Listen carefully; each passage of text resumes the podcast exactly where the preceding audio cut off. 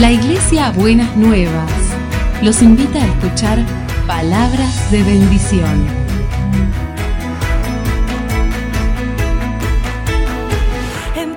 Si desean asistir a nuestras reuniones, los esperamos en Avenida de Lepiane 3925, esquina Subiría, Bajo Flores, Ciudad de Buenos Aires.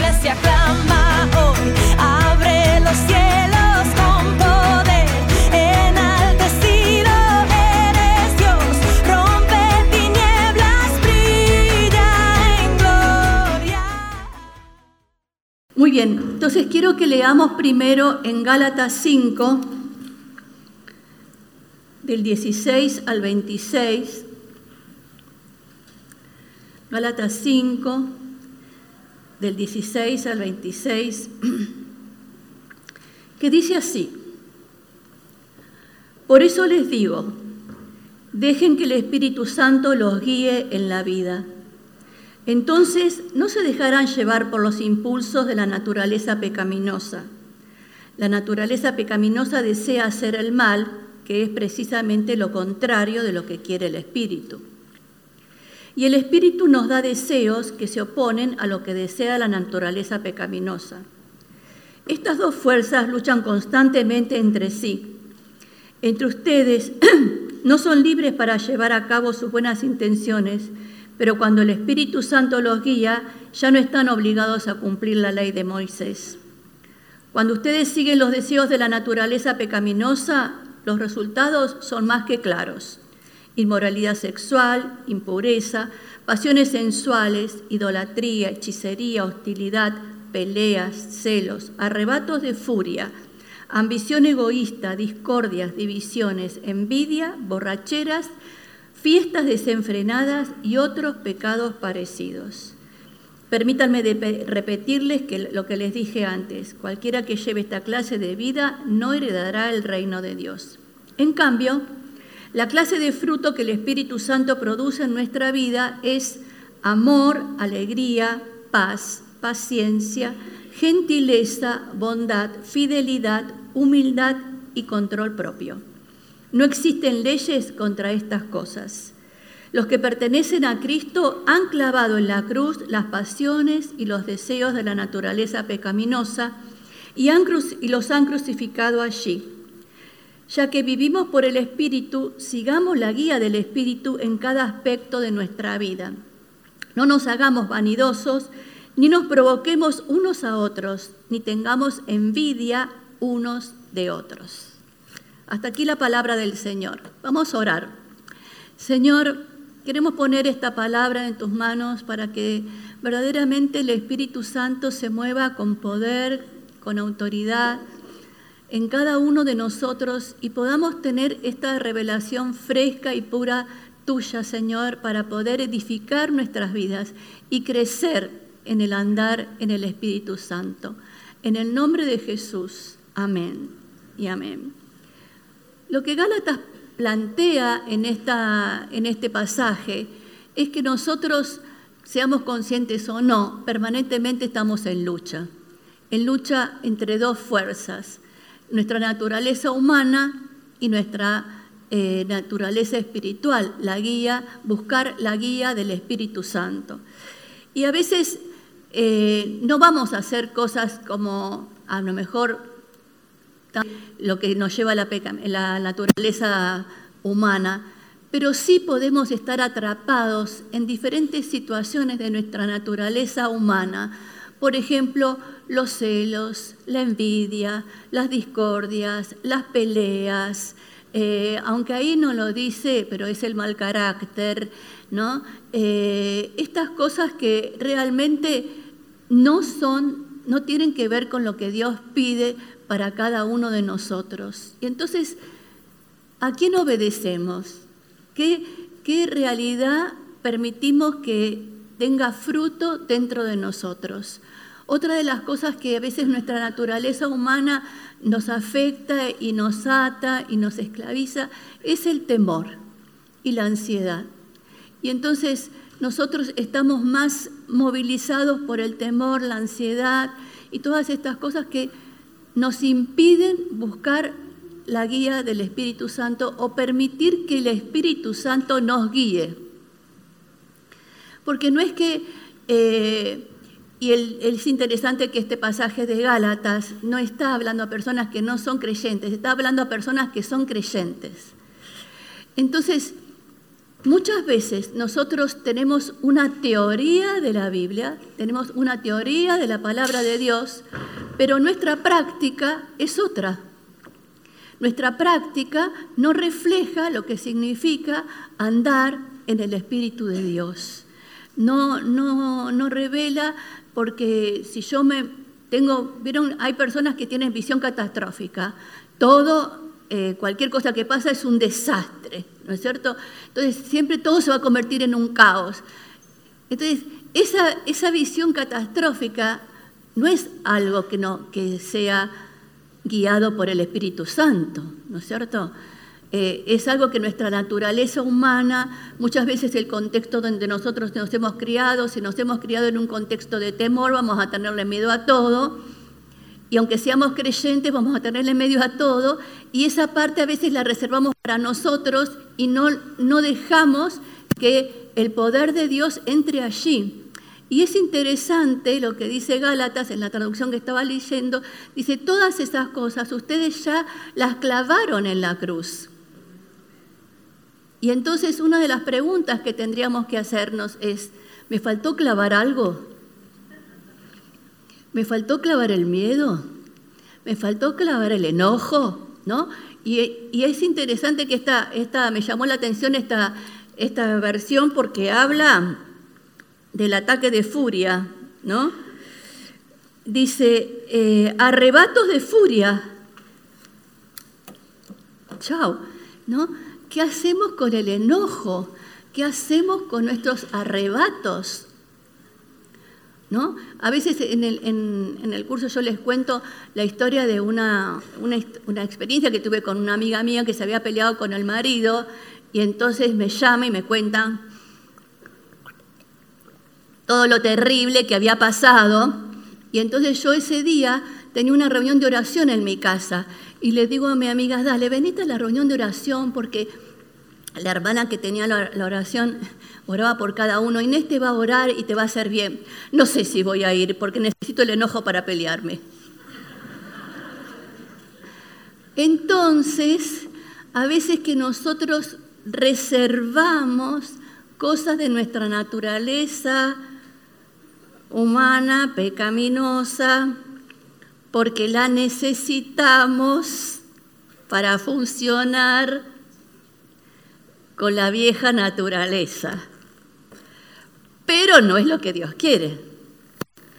El Señor no nos quite el enojo, porque dice, si se enojan no pequen, que el enojo no les dure todo el día, ¿no es cierto? No nos quite el enojo. El problema no es el enojo, es qué hago con el enojo. Entonces, lo que hago con el enojo es, ¿lo hago dentro del reino de Dios o hago dentro del reino de las tinieblas? ¿En dónde tengo colocado el enojo? ¿En mi naturaleza humana o en mi naturaleza redimida? ¿Vamos entendiendo un poquito? Porque esto es importante para ver, después quiero llegar a otro aspecto del, andar en el Espíritu Santo, pero si esto no lo tenemos más o menos organizado, y más o menos sanado, va a ser como más difícil, ¿no es cierto? Después habla de las peleas, de las discordias.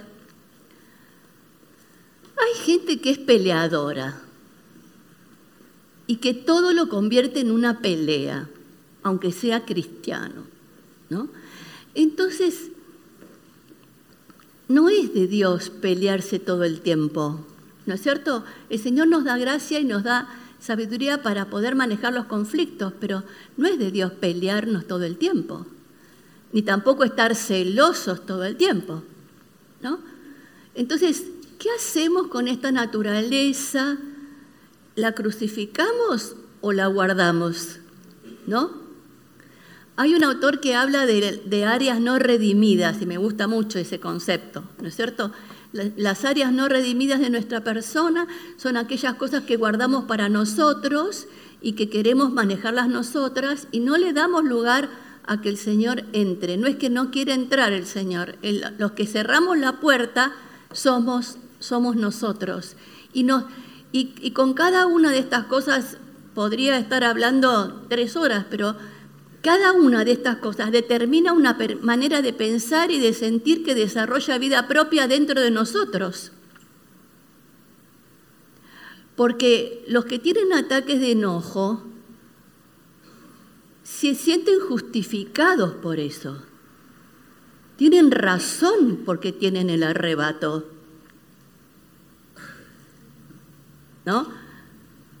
Pero es su cabeza la que les da la razón de lo que no tienen que tener razón. ¿Entienden?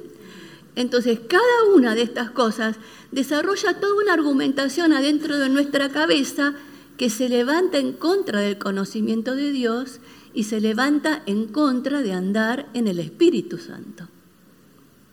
Entonces, el Señor nos llama a poder, como dice Gálatas, llevar a la cruz todas estas cosas para poder empezar a manifestar el fruto del Espíritu Santo en nuestra vida. Y preparando para el sermón me encontré con, un, con una cita eh, de, de un, eh, un pastor, John Lake, que nació en 1870 y murió en 1935, que fue uno de los líderes del avivamiento del siglo, los primeros, del siglo XX y este hombre era muy destacado por sus dones de sanidad. Y en, en el 1916 escribe esto. Los hombres tienen miedo de decir sí a Dios. Cuando yo era joven, estaba sentado en una pequeña reunión cuando el Espíritu habló a mi corazón. Entonces yo dije, si voy a ser cristiano, no puedo hacer esto ni puedo hacer aquello. Oh Dios Todopoderoso, en la actualidad mi alma casi vomita el pensar en el mediocre, concepto que tiene el hombre del cristianismo. Aproximadamente el 90% del así denominado cristianismo se deletrea con dos letras, N-O. No hagas esto, no hagas aquello, el individuo se frena, se priva, caminando según las leyes, ordenanzas, etc. Pero bendito sea Dios, la religión está contenida en tres letras, S-E-R, ser. No realizar actos, sino aquello que Dios quiso. Entonces tenemos que ser lo que Dios quiere que nosotros seamos. El, el andar en el Espíritu, el querer revelar que nuestra vida sea más parecida a lo que Jesús quiere para nosotros, afecta nuestro carácter. Andar en el Espíritu no significa que viene la paloma y se posa y yo estoy en la luna, no. Significa que mi vida tiene que revelar la presencia de Dios, el andar de Dios, y eso tiene que ser evidente para los otros. Entonces, en Ezequiel dice, les daré un corazón nuevo y pondré un espíritu nuevo dentro de ustedes. Les quitaré ese terco corazón de piedra y les daré un corazón tierno y receptivo.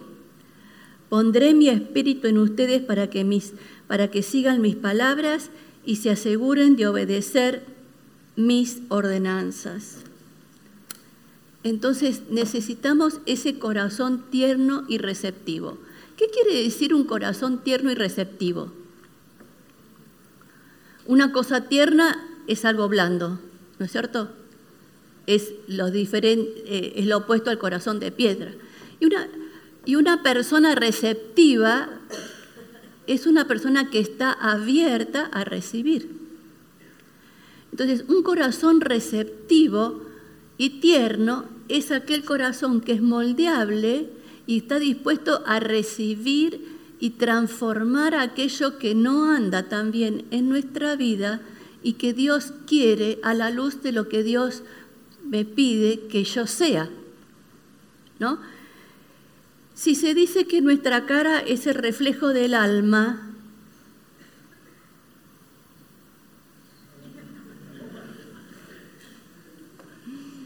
No le digo que le diga al vecino que le diga que revela su cara, que le dice su cara, pero ¿qué dice nuestra cara? ¿No es cierto? ¿Qué muestra nuestra cara? ¿Qué percepción tiene la gente que nos ve de nuestras caras, nuestras actitudes? ¿No es cierto? La conversión llega hasta en la cara, ¿sabe? Sí, sí, sí. Sí, llega hasta la cara, ¿no? Porque la cara es la que refleja lo que está dentro de mi espíritu, lo que está dentro de mi corazón, lo que está adentro de mi ser, ¿no es cierto? Igual, de la misma manera que la cara refleja eso, mi hablar, mi andar refleja también, tiene que reflejar también esas cosas. Entonces, en nuestro andar, ¿qué, qué reflejamos? ¿No es cierto? Necesitamos pensar que este andar en el Espíritu, esta relación con Dios, no es un concepto teórico, es una práctica, es una realidad práctica que afecta mi vida. Nosotros, y, hay muchos cristianos que podrían decirle un montón de versículos de memoria, pero su vida no refleja ningún versículo. Entonces, tenemos la letra, pero no tenemos el espíritu. Y cuando yo tengo una vida que, que está medio en la naturaleza humana, medio en el andar en el espíritu, yo les puedo decir todos los versículos que quiera, pero esos versículos no van a transmitir vida a su vida. Solamente cuando mi vida interior, mi relación con Dios, solamente cuando yo busco tener un encuentro con Dios, donde Dios se revele, ahí es donde puedo transmitir una palabra que traiga vida sobre la vida del otro. Nuestra realidad interna se ve reflejada en nuestra realidad externa. Cuando vinieron los chicos y le pregunté a Samuel, le hice a propósito la pregunta a Samuel, ¿qué había conocido más de Dios en el campamento? Porque tiene que ver con la prédica y tiene que ver con andar en el Espíritu. Cuando nosotros buscamos ese encuentro con Dios, cuando nosotros tenemos necesidad de ser alimentados de la presencia de Dios, cuando buscamos la presencia del Espíritu Santo en nuestra vida, esa realidad interna se refleja en la realidad externa, se refleja en lo que soy, en lo que digo, cómo me muevo. Entonces necesitamos poder pasar de la teoría a la práctica, de la experiencia con Dios, de la relación con Dios. Y entonces nuestra vida, nuestra vida de relación con Dios, nuestra vida de buscar la presencia del Señor y seguir la guía del Espíritu Santo, va a traer un reflejo que es el fruto del Espíritu Santo, que es gozo, paz, bondad, benignidad, fidelidad, ¿no es cierto? Y eso se va a ver manifestado en nuestra vida. Pero hay otra dimensión del andar de la vida, del andar en el espíritu, que tiene que ver con una dimensión espiritual, más, más espiritual, Diego Manera, no sé de qué manera expresarlo, hasta ahora veíamos que tiene que ver con mi vida, mi vida personal, pero también esa vida personal se va a reflejar en mi vida espiritual. Y esta dimensión de la vida espiritual es algo que es a lo que el Señor nos llama y es a poder ser un vehículo de la materialización del poder de Dios en mi vida y en la vida de los otros. Bill Johnson, no sé si ustedes lo conocen. Él tiene un libro que se llama Cuando el cielo invade la tierra. Y entonces él nos llama, él plantea este tema de poder invadir la tierra con lo que hay en el cielo. Pero solamente en esta tierra, en, esta, en la iglesia, vamos a poner como referencia solamente la iglesia, en la iglesia se va a poder mover toda la riqueza espiritual que Dios quiere derramar en su pueblo. Si el pueblo está abierto, si el pueblo tiene un corazón receptivo y abierto a poder buscar en el cielo lo que necesitamos en la tierra. Nosotros muchas veces predicamos y nosotros muchas veces cantamos Dios de lo imposible. ¿No es cierto? ¿Lo creemos? Dios de lo imposible te adoramos. Perfecto. A veces eso es teoría y no práctica.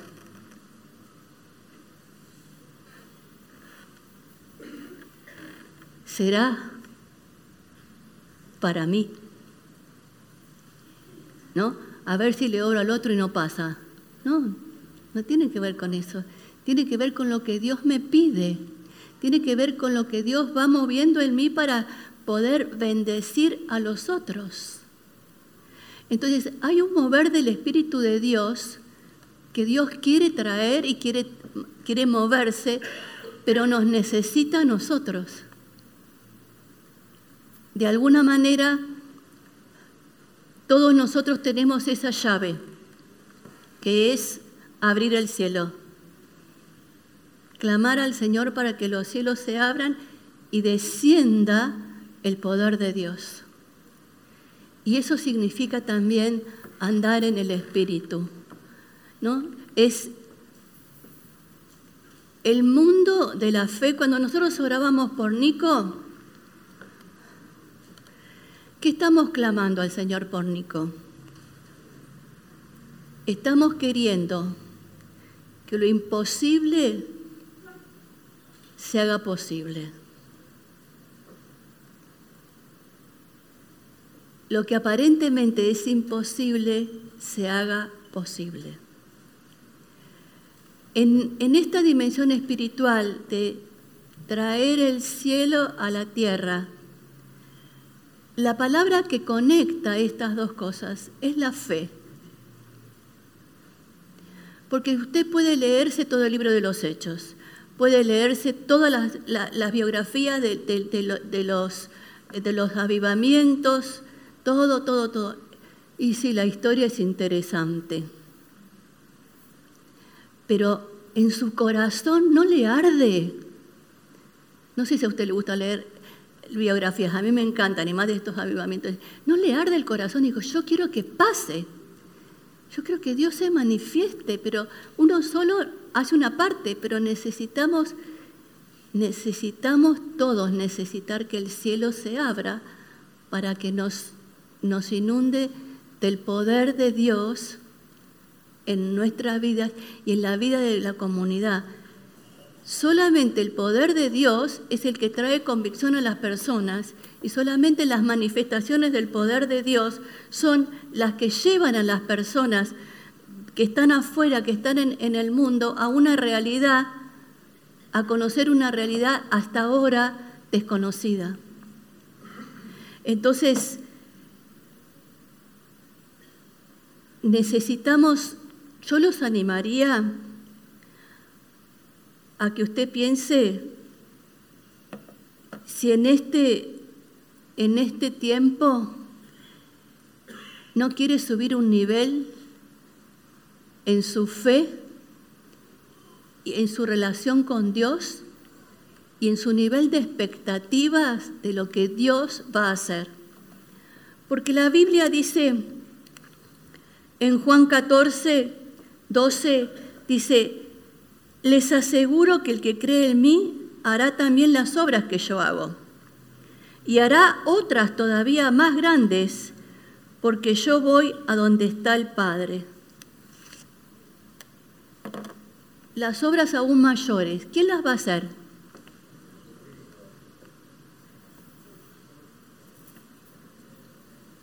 ¿Quién las va a hacer? Es el mandato que el Señor le dijo a los discípulos, vayan y, en mi nombre echarán fuera a los demonios, sanarán a los enfermos, levantarán, resucitarán a los muertos. Nosotros lo tenemos que hacer. Dice que el reino de Dios no se trata de palabras, sino de poder. Entonces necesitamos subir un nivel para andar en el Espíritu, creyendo que lo que, por la fe, que lo que no vemos lo vamos a ver. La fe es la certeza de lo que se espera y la convicción de lo que no se ve. Entonces, andar en el Espíritu significa tener una vida que refleje la presencia de Dios en nosotros, pero tener una dimensión sobrenatural del poder de Dios para, creer, declarar y buscar que lo que está en el cielo para nosotros venga a la tierra. Cuando nosotros decimos venga tu reino, estamos trayendo el reino de Dios a una situación, a una circunstancia. Y entonces, en la Biblia habla mucho de los cielos abiertos. Y cada vez que el Señor en la Biblia decía algo, hablaba de voy a abrir el cielo, una manifestación de Dios se revelaba. Cuando Jesús fue bautizado, los cielos se abrieron y descendió el poder de Dios sobre, eh, sobre Jesús. En Hechos dice, he aquí, veo los cielos abiertos y al Hijo del Hombre que está a la diestra de Dios. Cuando los cielos se abrieron en Ezequiel 1.1, el profeta vio visiones de Dios. Cuando el Señor abrió los cielos que los israelitas se quejaban, abrió los cielos para mandar el maná. El Malaquías dice, traedme los diezmos y no verán si yo no abro los cielos para ustedes. Entonces, a veces en nuestra vida hay circunstancias que nosotros creemos que el cielo está cerrado. ¿Estará cerrado? ¿O es que usted cree que está cerrado y no clama para que el cielo se abra? Necesitamos clamar al Señor y creer que lo imposible puede ser posible por el poder de Dios obrando en nuestras vidas. Pero para que eso ocurra, algo tiene que romperse. ¿Qué tiene que romperse?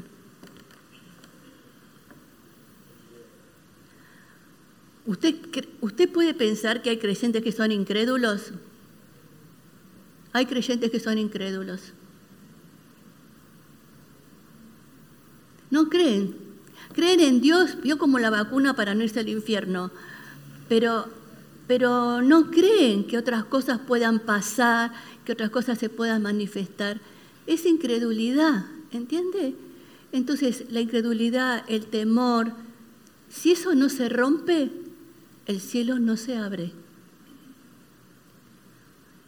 Entonces, en su vida, ¿qué siente que tiene que romperse? para que el andar en el Espíritu pueda expandirse, pueda revelarse, pueda hacerse realidad en su vida. Algo tiene que romperse. Cuando un bebé está por nacer, ¿qué es lo que primero tiene que pasar antes que se anuncie el bebé? ¿Qué tiene que romperse? La bolsa. Si la bolsa no se rompe, ¿hay nacimiento? Hay que romperla. Es una médica. Si la bolsa no se rompe, no hay nacimiento o hay que romperla. ¿Entiende? Entonces, si eso que está por nacer, que usted necesita que nazca en su vida, si algo no se rompe, no nace. Entonces tenemos que orar por ese rompimiento de lo que está siendo un obstáculo para que el nacimiento se produzca.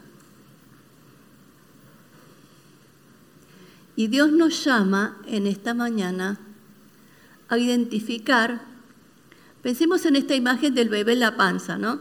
Envuelto en la bolsa, ¿no? Eso que usted espera, eso que usted anhela para su vida, para, para la vida de los otros, para la vida de la iglesia, que está envuelto en esa bolsa y que está esperando que nazca, pero parece que ya pasaron más de nueve meses y todavía no, no, no se anuncia, ¿no es cierto? Eh, y como decía Analí, hay que romper la bolsa. Entonces, por la fe vamos a romper la bolsa para que el nacimiento se produzca. Porque eso es lo que Dios quiere, que usted rompa esas, esos pensamientos esos obstáculos que le están impidiendo vivir su, eh, su vida en el espíritu y que rompa aquellos obstáculos que le están impidiendo ver el poder y las manifestaciones del poder de Dios en su vida. Ahora, un obstáculo que se levanta es la falta de perdón.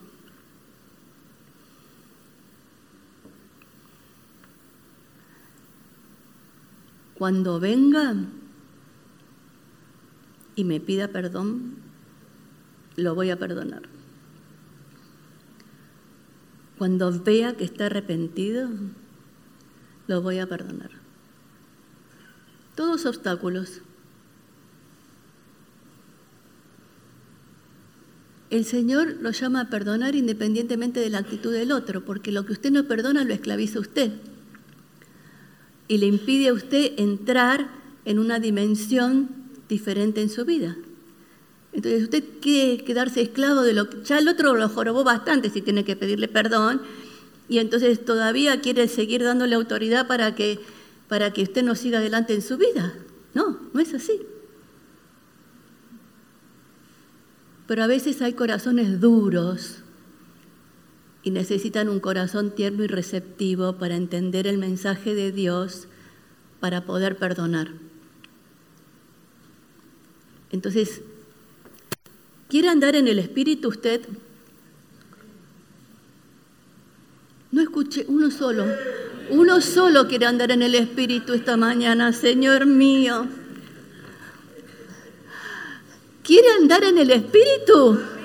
Ah, bueno. Pero no lo diga de teoría, ¿eh? yo quiero que lo diga de experiencia. ¿Entiende? Entonces, si usted quiere andar en el Espíritu, hay cosas que necesitan ser transformadas. Hay cosas que necesitamos llevar a la cruz para que quede clavado allí y el fruto del Espíritu se empiece a manifestar pero también hay otras cosas que nos tenemos que animar a vivir en la fe del Espíritu y poder declarar lo que no es como que es. Y creer que el cielo va a poder invadir la tierra, que el cielo va a poder invadir esta comunidad y que lo que hasta ahora parecía imposible se va a volver posible. Porque hay un clamor del pueblo que espera esas cosas de Dios.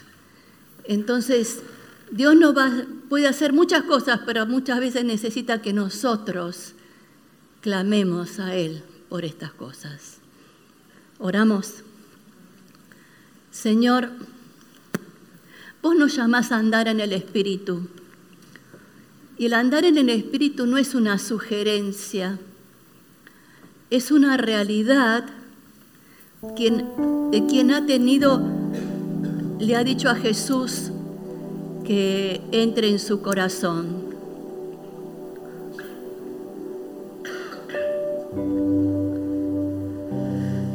Y nosotros cuando le dijimos a Jesús que entre en nuestro corazón, fuimos sellados con el Espíritu Santo. Pero necesitamos en este tiempo una revelación y una presencia mayor del Espíritu Santo en nuestras vidas y en la vida de la comunidad. Sinceramente delante del Señor, fíjese en qué cosas de la naturaleza humana usted está más atado, lo tiene más esclavizado, que le impide vivir en el espíritu, fluir en el espíritu. Y cuando reconozca esa, esa actitud, ese pensamiento, esa falta de perdón, ese enojo, llévelo de vuelta a la cruz y clávelo en la cruz, porque es allí donde Jesús le va a quitar el poder, el gobierno y el dominio sobre su vida. Sana, Señor, límpianos y en la medida que cada uno de mis hermanos y mis hermanas vaya llevando a la cruz estos obstáculos y vos estés rompiendo por el poder de la cruz estas cargas, Señor. Que tu Espíritu Santo empiece a fluir, que se derrame, que llene, Señor, no solamente que nos inunde, sino que sobreabunde en la vida de cada uno en esta mañana. Pero también queremos traer, Señor, estos obstáculos que a veces nos cuesta creer lo imposible de Dios para nuestra vida. Y necesitamos poder ir al cielo para que el cielo se abra y el nacimiento ocurra. Si usted está esperando algo de Dios en este tiempo, algo por lo que está clamando hace tiempo, y la respuesta todavía no ha llegado, dígale al Señor que rompa la bolsa Lleve ese obstáculo, que rompa ese obstáculo para que el nacimiento se produzca en el nombre de Jesús. Clame al poder de Dios para que el cielo se abra y el nacimiento se produzca. Señor, en el encuentro con vos, vos te revelás de una manera nueva a cada uno. Y yo te pido, Padre, en el nombre de Jesús, que cada uno de mis hermanos y mis hermanas tenga ansias y deseo de encontrarse con vos durante la semana para que el Espíritu Santo inunde y sea revelado algo nuevo de Dios, Señor, y que esto se manifieste después en la comunidad.